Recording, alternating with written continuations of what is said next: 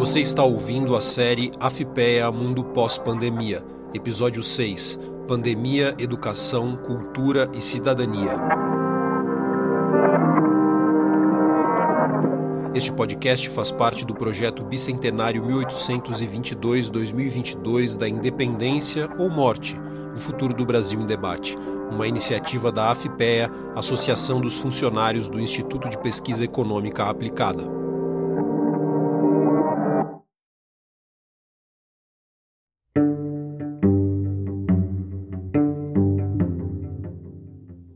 Dois anos depois do início da pandemia de Covid-19, as áreas de cultura e educação no Brasil respiram por aparelhos.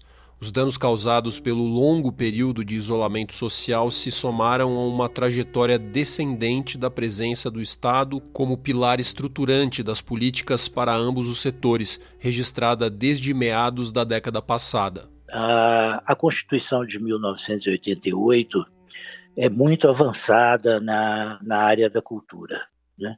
assim como outras constituições que foram feitas depois de períodos autoritários, como, por exemplo, a Constituição Espanhola e a Constituição de Portugal. E ela deu um papel muito saliente ao poder público, tanto que o artigo 215, que é o que abre a seção da cultura, começa com as seguintes palavras: O Estado garantirá a todos o pleno exercício dos direitos culturais. Então, isso é, uma, é um balizador fundamental né, da garantia de, de, direitos culturais via política pública de cultura. Né. É, depois também a Constituição dá uma ênfase muito grande à diversidade cultural.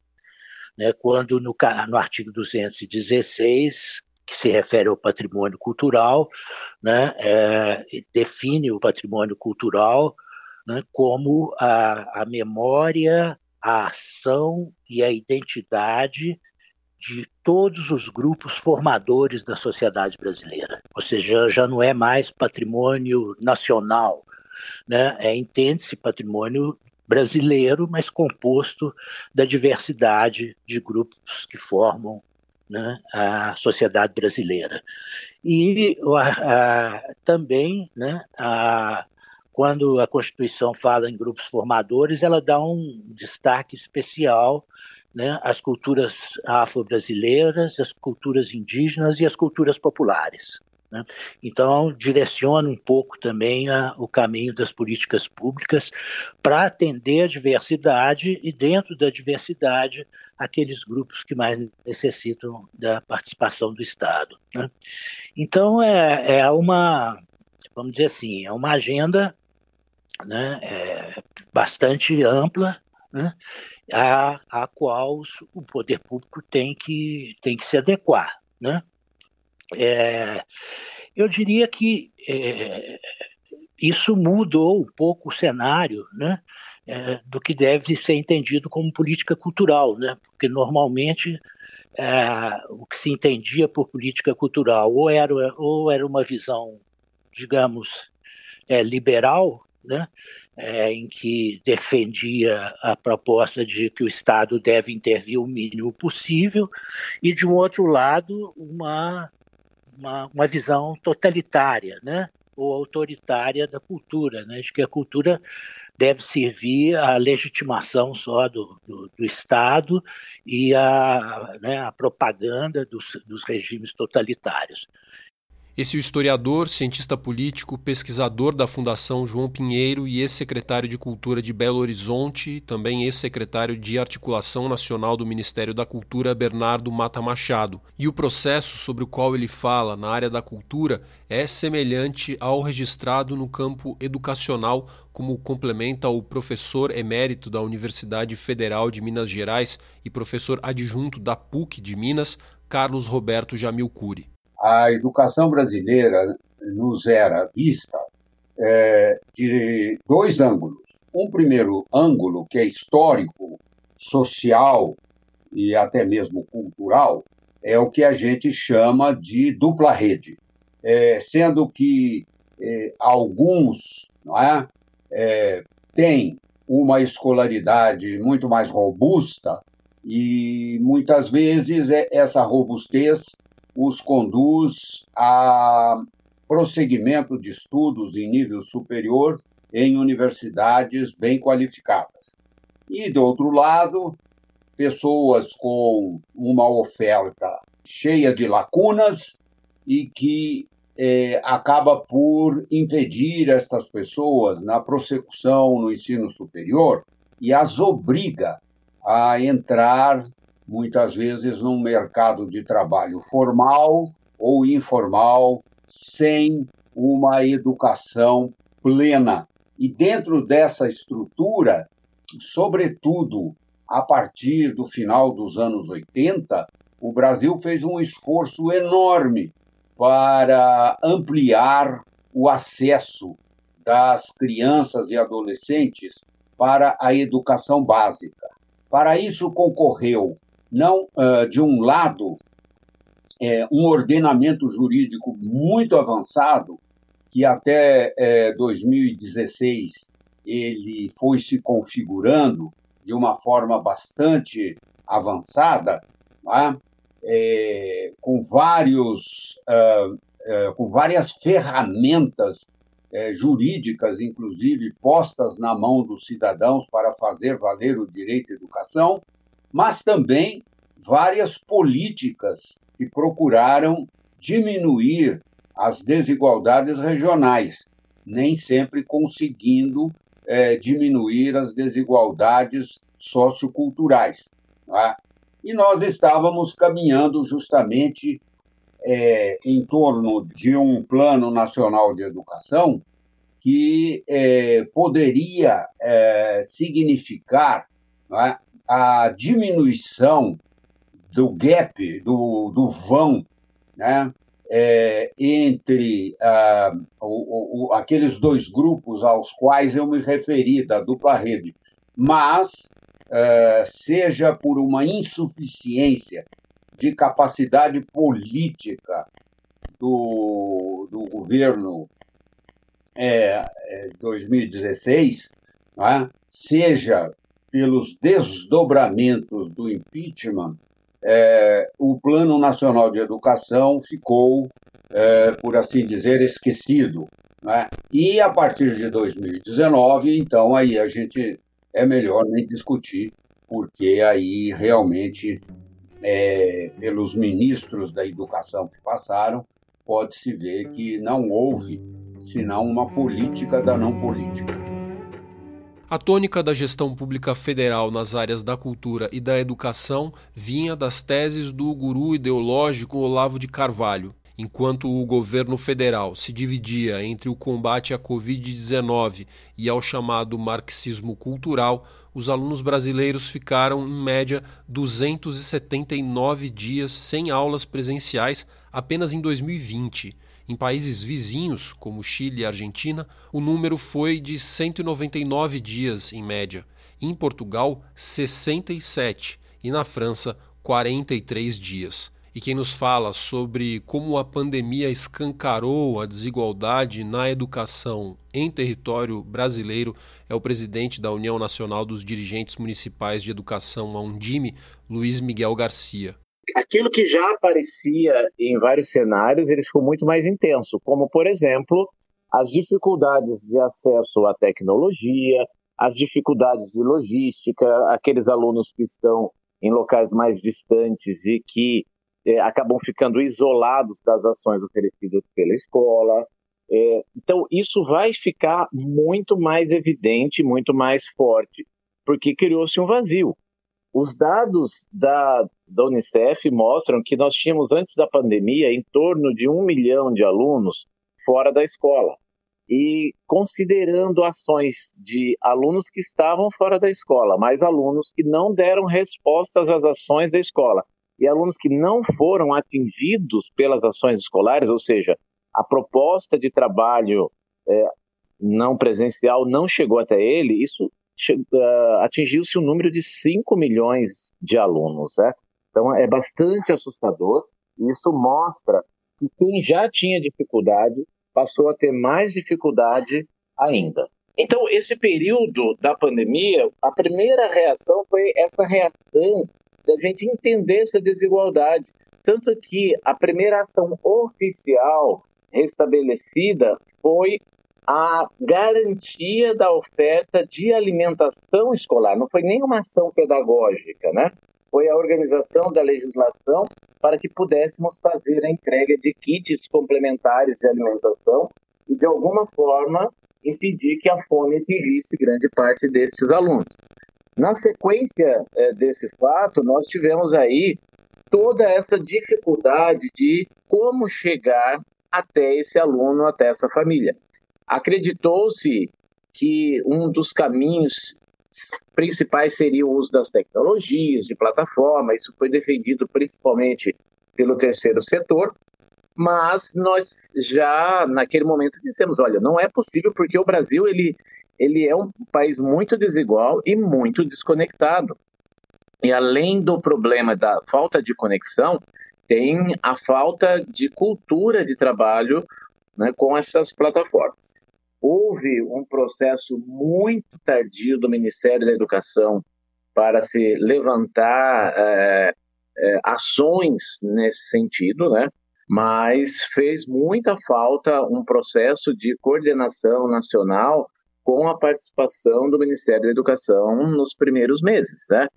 Depois nós fomos aos poucos conseguindo trazer algumas ações, mas isso mostra muito claramente a falta que faz um sistema nacional de educação, que organiza, regulamenta, atribui responsabilidades e tem mecanismos de cobrança das ações a serem desenvolvidas. Na área da produção cultural, o impacto é menos palpável. A queda nos postos de trabalho não dá a dimensão da perda que a falta de acesso à cultura representa para uma sociedade, como fala o ex-ministro da Cultura e ex-secretário de Cultura de São Paulo e de Belo Horizonte, Juca Ferreira. A maior dificuldade que a pandemia trouxe, na verdade, é a inviabilidade de eventos, de aglomerações, boa parte das atividades artísticas e culturais gera aglomeração e isso não está permitido. Então, houve um cancelamento é, das atividades teatrais, de espetáculos de dança e de uma série de outras atividades. É, nós estamos tateando, tentando agora sair da situação, mas com muito cuidado. Então, esse período prolongado sem atividades culturais tem trazido a desestruturação de grupos artísticos e culturais, a falência de pequenas, médias empresas culturais, o cancelamento de praticamente boa parte das atividades. Então, a gente está vivendo um desastre. E pense isso associado a um governo que deliberadamente declarou guerra à cultura e que vem fazendo um trabalho de desestruturação das políticas e das instituições. É por isso que eu digo, sem nenhum medo, de que de errar, de que nós estamos vivendo o pior momento da história é, cultural do país, incluindo o período da ditadura. O impacto da pandemia em indicadores da educação colocou o tema em evidência no debate público e permitiu algumas vitórias, pontua Luiz Miguel Garcia. Eu destaco como a mais importante a própria aprovação do Fundeb, no ápice da pandemia, uma discussão muito acalorada, e com um envolvimento da sociedade muito intenso. Tá? Isso resultou em um Fundeb é, permanente, com maior uh, aporte do, do, da própria União, aumentando aí de 10% para 23%. Então, essas questões, naquele momento, eu acredito que ajudaram a mostrar a importância e o papel estratégico da educação. Paralelamente a isso, nós tivemos também destinação de recursos para o uso de tecnologia na educação. Um projeto que foi aprovado que implica aí na distribuição de 3 bilhões e 500 milhões de reais para investimento de infraestrutura. Paralelamente a isso, a certeza de que nós precisamos sanar as questões estruturais das escolas brasileiras. Nós temos muitas escolas que não têm água potável e não tem é, condições de higiene de banheiro é, e nem energia. E outra coisa muito importante, grande relevância, talvez até a mais relevante, seja o fato de mostrar que a criança precisa estar na escola para que ela possa aprender plenamente, para que ela possa aprender né, conteúdos, ela possa desenvolver observação, ciência, senso crítico, é, mas que ela também possa desenvolver valores coletivos. Ou seja, a pandemia e esse tempo que nós tivemos de aulas suspensas, ela joga é, por terra a tese de que é possível fazer homeschooling. Ao meu ver, homeschooling foi enterrado por esse processo, por essa necessidade nossa de termos as crianças trocando entre si, né, sendo é, remédio um para o outro desse processo de ansiedade que acabou sendo gerado, né? Então a, a relação humana ela prevaleceu nesse momento de grande angústia, de grande preço social e com um número incalculável de histórias muito chocantes. Né? Nós precisamos de um projeto que seja nacional e seja federativo. É, bom, é, o que eu vejo? É, nós conseguimos, a duras penas, aprovar a emenda 108 do novo Fundeb. Atualmente, é, já está é, valendo a, a, a lei que regulamentou o novo Fundeb. Então, nós temos que tratar com muito cuidado, com muito carinho, uh, os caminhos de efetivação da lei uh, do novo Fundeb, que traduz os princípios da emenda 108. Por outro lado, está no Senado, é? É, em fase já de plenário, é? a constituição do Sistema Nacional de Educação. Tá? Pois bem, é, então é, é preciso terminar esta, esta legislação que, é, que vai, a meu ver, propiciar um maior elo entre os entes é, federativos no encaminhamento da educação. Então, é, é, é, vamos dizer, efetivar a lei que regulamentou o, o, a emenda 108, concluir o Sistema Nacional de Educação e, sabendo-se que 2023 é o penúltimo ano de um Plano Nacional de Educação que vai terminar em 2024, cujas estratégias eh, na sua maior parte, não foram efetivadas, fazer uma boa revisão, como o próprio corpo da lei é, 13.005 do Plano Nacional de Educação prevê, né, que haja revisões, é preciso que a gente reveja né, as estratégias à luz, sobretudo, das lacunas que a pandemia e a inação do governo federal atual é, é, tiveram é, sobre o campo educacional. Esse Jamil Cury. Na cultura, houve, por exemplo, a aprovação da Lei Aldir Blanc, uma espécie de auxílio emergencial para o setor. Mesmo com problemas na implementação, a aprovação do texto pelo Congresso, diante da pressão dos agentes culturais, foi um ponto alto do período pandêmico, como destaca Juca Ferreira.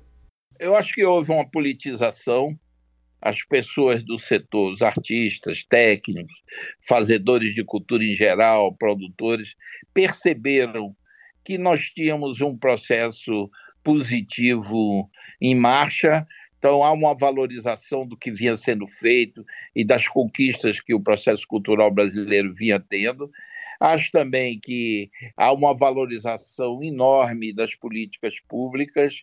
Acho que o próprio mercado hoje reconhece que sem o Estado brasileiro, o desenvolvimento cultural se dá de uma forma menos evidente e, e, e forte. Então, acho que houve um amadurecimento, há uma união no setor. Você vê que praticamente ninguém apoia Bolsonaro e o governo, o, o setor está empenhado em uma retomada do caminho democrático. É esse lado, mas o preço é muito alto. Nós estamos vivendo realmente um momento de desmantelamento que pode ter consequências futuras para o país, no sentido de redução da sua soberania cultural, é, uma submissão ao mercado internacional, perda de, de, de, referências. Então, nós estamos. E perda de tempo também, o país está perdendo tempo, está é, vivendo uma situação de resistência, uma atitude de resistência na área cultural, e quando deveria estar sendo uma atitude de receber apoio e contribuições e serviços por parte do Estado através do governo. Então, nós estamos vivendo um momento realmente complexo e o aprendizado se dá na medida que as pessoas percebem o, o, o lado negativo dessas políticas, desse campo político ideológico que está governando o país. E para Bernardo Mata Machado, o próximo passo seria resolver o problema do financiamento do Sistema Nacional de Cultura. Uma espécie de SUS do setor cultural, o SNC se encontra em posição muito desvantajosa. Para se ter uma ideia, em 2011, o orçamento total do então Ministério da Cultura era de 3,3 bilhões de reais. Em 2022, o valor caiu para 1,7 bilhão. O gargalo maior para a implantação do, do Sistema Nacional de Cultura está na área de financiamento ainda. Nós começamos pela proposta estrutural. E outras áreas, como saúde, por exemplo, é, ao mesmo tempo que propôs uma estrutura, o Sistema Único de Saúde, né, propôs recursos também e constitucionais. Né? O, o, problema é, do financiamento à cultura são vários. Né? Primeiro, é uma área entre as menos contempladas né, das políticas públicas. Então, isso é um, é um fator complicador para a implantação do sistema. Um outro é a, o modelo de financiamento, que é um modelo é, que também é produto da redemocratização, né, a chamada Lei Sarney, né, que depois foi substituída pela Lei Rouanet, ela prevê dois, dois instrumentos básicos, né, que é o, instrumento da renúncia fiscal e o Fundo Nacional de Cultura. Né. A, a, a, ideia era que, na, através da renúncia fiscal, é, você chamaria o mercado para investir na área da cultura. E, através do fundo né, de cultura, você, de certa forma, faria uma equalização das desigualdades promovidas pelo, pelo sistema da renúncia, renúncia fiscal. Porque onde você tem mais contribuintes de imposto de renda, por exemplo, você tem mais possibilidade de captar recursos no mercado. Isso faz com que as regiões mais desenvolvidas do país, em suma, elas captam a grande parte, a maior parte dos recursos. Então, o fundo de projetos culturais seria uma forma de é, bom, se está beneficiando aqui as, as, economias maiores do país, o fundo tem que se direcionar para aqueles que, que estão recebendo menos. Então, a ideia era essa. Agora, é, o que ocorreu historicamente é que a, a renúncia fiscal foi ampliando, ampliando, ampliando, e o fundo cresceu muito pouco. Nos momentos que cresceu, não duraram muito, depois é, é, foram, foram diminuídos também. Né? Veja bem, a área mais desenvolvida dentro da política cultural brasileira foi a, a área audiovisual. Né? E se desenvolveu basicamente com a criação do Fundo Setorial do Audiovisual, que é uma programática do Fundo Nacional de Cultura. É curioso, porque o Fundo Setorial do Audiovisual tem mais recursos, muito mais, do que o Fundo Nacional de Cultura. Né? É, no meu entender, o, o, a, a, gente precisa disso para todos os outros setores. Né? Né? Não sei se é, impostos ou contribuições específicas para o setor. Precisamos de dar um jeito de crescer o, o bolo do Fundo Nacional de Cultura, né? para que o sistema possa de fato ser implementado, porque, vamos dizer, é o, é o, é o sangue que circula né? pelo, pelo, pelo sistema né? para abastecer todos, né? a União, estados e municípios, tem que ter recurso. E eu acho que ainda nós estamos ainda é, engatinhando. A gente vai chegando ao final do sexto episódio da série Afipea Mundo Pós-Pandemia. No nosso próximo encontro, falaremos sobre pandemia, novas tecnologias, novos modos de produção e consumo. Para não perder, assine e curta, siga no seu agregador de podcast favorito ou acesse todos os meses no afpeasindical.org.br. Se quiser falar com a gente, mande mensagem para afpea.org.br. Este podcast faz parte do projeto Bicentenário 1822-2022 da Independência ou Morte, o futuro do Brasil em debate, uma iniciativa da AFPEA, Associação dos Funcionários do Instituto de Pesquisa Econômica Aplicada. O episódio de hoje teve curadoria de Ângela Barreto e Frederico Barbosa, equipe de apoio Maria Luísa Diniz, Henrique Eusébio e Marina Semeraro. Apresentação, roteiro e edição de Lucas Scherer.